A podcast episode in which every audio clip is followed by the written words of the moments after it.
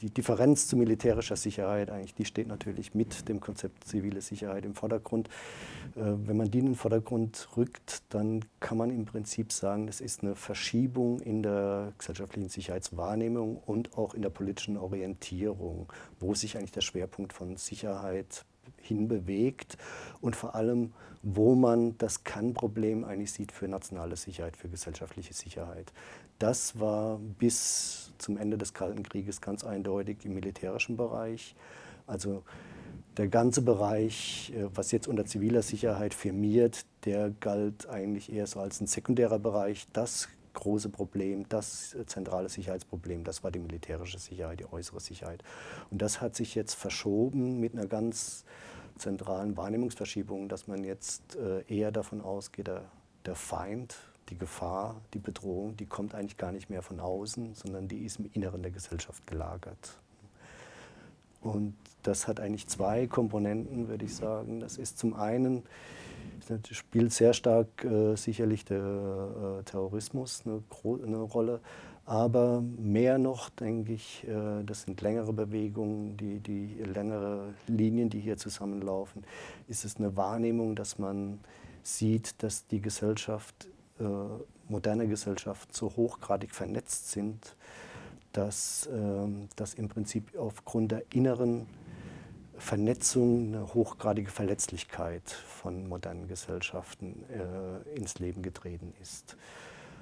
Also um es konkret zu machen, äh, wir das Beispiel Infrastruktur also Stromausfall als, als Beispiel, wenn man es an, an, dem Fall klar macht, dann ist, also wenn Sie einen längeren Stromausfall in einer modernen Gesellschaft haben, brechen eigentlich sämtliche Systeme zusammen. Also Sie, da kommt die ganze Energieversorgung äh, bricht zusammen, die medizinische Versorgung äh, bricht zusammen, also der Bankensektor, also alles, was im Prinzip die moderne Gesellschaft am Laufen hält, fällt, äh, bricht dann eigentlich äh, gänzlich zusammen. Und da ist es im Prinzip egal, ob so ein Stromausfall Effekt von einer terroristischen Attacke ist, ob das Effekt ist von einem Unfall, äh, weil irgendwas äh, nicht funktioniert, irgendwie Systeme nicht, nicht richtig aufgebaut sind, oder ob das äh, Effekt von, von einer Naturkatastrophe ist. Das spielt in dem Moment eigentlich keine Rolle. Also das heißt, es ist so die, äh, im Prinzip äh, die, die Vernetzung selbst, die produziert neue Formen von Gefahren.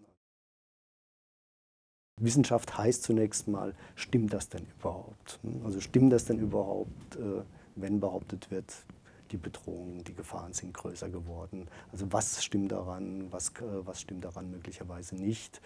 Und auf, auf diesen Ebenen äh, versuchen wir sehr viel äh, Forschung zu betreiben. Also das, kann man, das hat natürlich sehr unterschiedliche Ebenen. Man kann natürlich diese generellen Bewegungen, wie sie jetzt zum Prozess zur zivilen Sicherheit hin geschildert äh, das, ist, das sind natürlich generelle gesellschaftliche Bewegungen, die man dann natürlich auf sehr vielen einzelnen Ebenen nochmal durchdeklinieren muss. Also wenn um es ganz konkret zu machen, also eine Frage, was äh, stimmt das überhaupt? Also in einem Bereich, in dem wir ja auch tätig sind, ist äh, zum Beispiel Kriminalitätsforschung. Und da gilt generell, wird auch politisch oft äh, thematisiert, dass steigende Kriminalitätsraten. Und da kann man schlicht und einfach sagen, das stimmt schon seit 15, 20 Jahren nicht mehr. Also das stimmt eine ganze Weile. Äh, wir haben das von den, äh, seit den 60er, 70er Jahren haben wir enorm steigende Kriminalitätsraten in den westlichen Gesellschaften. Also ich spreche jetzt äh, von Deutschland, aber auch generell von den westlichen Gesellschaften. Aber seit, ja, seit den 90er Jahren haben wir rückgängige Kriminalitätsraten.